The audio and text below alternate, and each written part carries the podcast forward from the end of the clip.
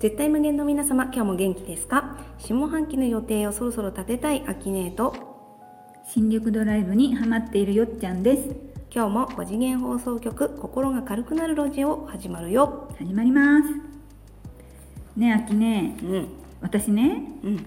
これからの世の中って、ん人とのつながりとか、うん自然との共生が大事かなってこう思ってたわけ、うん。うん。でそういうふうに考えてた時に、まあ、同じような気持ちの人と出会って今ね全部で20人ぐらいいるんだけど、ん一緒に畑作業をしてるのね、お多いね、20人ってうんね。結構多いよね、うんで私は本当にこう初心者で、うん。あの詳しい人も何人かいるから、んそういった人にこう教わりながらやってるんだけど、うん。去年から始めて、まあ、冬はあの本当に雪とか降ってるから特に何もしなかったんだけど、うん。春になってきたから、ん。だんだん作業が本格してきて、ん。今都合いい人が参加するっていう形で、まあ、1週間か2週間に1回ぐらいずつこう畑に行ってね、うん。作業が始まってるのよ。うん、であのこの間もちょっと行ってきたんだけどレタスがね少しずつこう結球って聞いたことある？結球っう。て急わかんない。レタスとか白菜とかキャベツって、ん。ほうれん草みたくジョギンってなるんじゃなくてこううん丸くなっていくじゃない、でその丸くなっていくのを結球っていうらしいんだけど、レタスの小さい可愛いレタスがくるくるくるくるってこう結球してるのを初めて見て、うんめくってもめくってもうん。こうくるってなってるの可愛いなと思って見たり、うん。あとじゃがいもと里芋ではこういうふうに植えようっていうね、うん。植え方の違いを体験して今すごいな畑ってとか野菜ってすごいなとこう日々実感してるんだけど、この間は里芋をちょっと植えてきて、んあの親芋を植えるのね。でその時にあの里芋ってこう日陰が好きなのよ、ほうん、あと生姜も日陰が好きう。でほ里芋と生姜を交互に植えると里芋の葉っぱが日陰を作ってくれて、う。うん。生姜はこう湿度があって日陰でうん。ジメジメしたところでこう気分よく成長できる、うんお互いがジメジメしててこう湿度があるところが好きだから、うんいい具合に育つっていうなんかルルールじゃないけど、ん野菜の特徴があるみたいで、うん。今回里芋と生姜をこう交互交互に植えたりしてきたのね。うん。であとは緑肥って言ってやっぱりその私たちがやってる畑は自然栽培の畑なんだけど、んのあの栄養も入れないしいろんな EM 菌とかそういういろんな栄養があると思うんだけど、何にも入れないで葉っぱを混ぜ込むことで葉っぱそのものの栄養を土にこう還元していくっていうやり方をやっていて、ん今回もその周りにたくさん生えてる雑草を畝に乗せてこう栄養にもなるし保湿にもなるし保温にもなるっていうことで、うん。こうやってるのを見るとなんかね初心者の私としてはうん。すごいなってやっぱベテランさんの知恵ってすごいなと思いながらうん。やってきたわけなんですよ。私ねこの間ね杉菜をね、うん。蒸してうん、お茶にしてみてよ、うーん。なんかそういう体験会があって、うーん。うん、あの雑草美味しかったそのお茶。うん美味しい。あのちゃんと香ばしくいったから美味しいんだろうけど。いるんだね。生じゃないのね。うん茹でていって、うん。その工程も楽しかったし、うん。草むしりする時にこう根っこ強くて大変だな杉なと思ってたけど美味しいお茶になるならいいかなって思いました。うん。杉菜ってよく春の七草に出てくるよね。あ七草なんだあれ。うん、杉菜、うん、春7つの中に1つ入ってるね。うん。有名なのね。うん、うん。あと雑草もね一人だと辛いけどやっぱ仲間がいると楽しいなと思ったね。うん。雑草こう買っていくのがね、おうーん、それでそのこの間のその畑作業の時にね、うん。ちょっとアプリ好きな人がいてうん。教えてもらった面白いアプリがあったんだけど、うん。一つは植物図鑑アプリって言って植物を知りたい時にそれを写真に撮って検索すると植物の名前とかどういう性質があってどういうこうのに利用されるか食べられるか食べられないかっていうのが分かるアプリとか。んえキノコとかもわかるの？キノコも分かると思う、へうえん、あとは星座アプリって言ってスマホを空に向ければその方向に今どんな星があるか星座があるかを教えてくれるアプリなのね、でうん。その時昼間だったけど昼間でも私たちには見えてないけど星ってあるわけじゃない、うんうんそれもちゃんとねアプリで教えてくれて面白かったのね、うんうんあともう一つはあの飛行機アプリって言ってそのスマホを空に向けると今どこの空港会社のどこ行きの飛行機がこの辺を飛んでるよっていうのを教えてくれるアプリがあってえー、それ UFO アプリはないの？UFO はねなかった。金星から来てますみたいな。あーいいかもね。そういうのあったらなんか絶対あのアプリダウンロードする人増えそうだね、うん。うん。でもこのアプリの話してた時うに、ん。でもひ例えば飛行機アプリって誰がどういう時使うんだろうねなんて言ってて、うん。まあ暇な時に話題にかける時使えるねとか言ってちょっと笑ってたんだけど、うん。私としてはね自分がこの3つのアプリは入れてなかったんだけど、うん。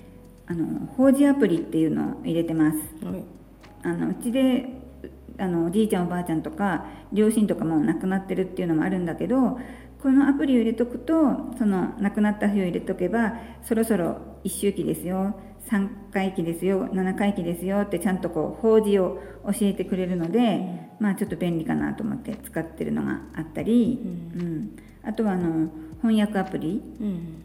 なんか英文入れると日本語で教えてくれたり、日本語を入れるとん。英語で教えてくれたりっていうのが、まあ、私が使ってるアプリなんだけど、あきねはなんかこうこれ使ってるよっていうアプリとかある？アプリとか全然ないの。あ何にも使ってないの、うん、そっからかんだよ私への携帯。ー。なんか意外何かしら入れて、いろいろ使ってるのかなとか思ったけど。でもさっき聞いてキノコ図鑑は欲しいなと思った。うん。なんか面白いよね、うん。いちいち調べなくてもいいから、アプリ考える人って本当すごいなってうん。いつも思うんだけど。うんん。うんじゃあ UFO アプリ私は楽しみにしてるよ。いつか出てくれるといいね。じゃあこのラジオ聞いてそういう需要もあるのかと思って、うん。開発してくれる人を待ちましょう、はいお願いします。で AI とかうん。アプリってこれからどんどんね進歩していくかなと思うんだけど、うん。前に友達にあんまり AI が進むと人間が支配されちゃうんじゃないなんて心配だよねなんて言ってる友達がいたんだけど、うん。まあ私としてはあの使い方を間違わなければ大丈夫だと思っていて、うん。あの包丁も料理にしたりちょっとこう人を傷つけたりとかいろいろ使い方がいい面と悪い面があるのと一緒で、ん。まあ、AI もそれと一緒かなって思ったんだよね。うん。うん、で私は5次元で生きてますって言ってるわけだけど、うん5次元にはもう愛しかないから AI5 次元の AI も愛をベースに、ね、利用されてるから大丈夫だと思ってて AI って A と愛って書くじゃない、うん。でそれ読み方を変えれば愛って読めるわけだから、ううん5次元の AI, AI は愛かななんてね、うん。私としては思ってるんだけど、うん。ほら尊敬と感謝がより多く出てる人を探知してくれる AI とかいたらお友達を探しやすい？あー5次元的なお友達。そうだね。なんか5次元の AI ってまた今私たちの目の前にある AI とは違ったものが開発されてくるかもしれないね。うん。うん。ねえ。農業もどんどんね今こうコンピューターとか AI とか利用されてるけどそれもどんどん進んであの私たち人間にも優しい AI 農業とかもうん開発どんどん進んでくるかもしれないよね。仲良くしたいよね AI とはうね、ん秋音は畑とかやったことないの？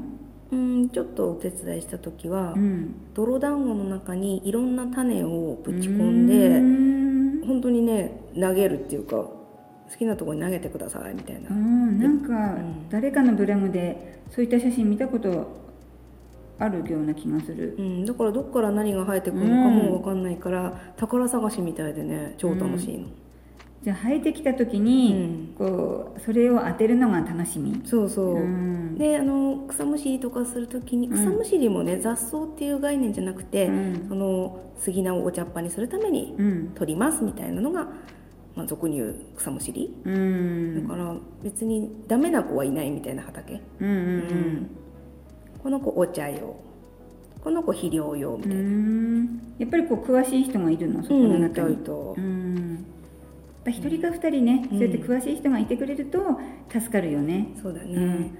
分かんないながらに適当に楽しむのもありだけどね。うん。うん。まあ、そういう時にはその植物図鑑アプリってうん。すごい役に立つと思うね、うんうんうん。あの食べれないって私たちはか思ってても調べると意外とそう。あこれあの宮城では普通食べないけど、うん。山形では食べてるみたいですよとかっていうのも出てきたうんし、うんなんかいろいろねいいは面白い発見があったね。うん、うん。うんそうだね。そのいっぱい入ってくるとかそのアプリ私必要かも。うん、あのね無料と有料があって、うん。その人が使ってたのも有料やっぱいろいろ調べるのがあるから、うんあの有料でもっとこう詳しく分かるのをダウンロードしてたんだけど、うん。多分無料のでもかなり調べられると思うから、うん。私もちょっとねあの、使ってみたいなと思ってたんだよね、じゃあね皆さんで植物アプリやってみよう。んやってみましょう。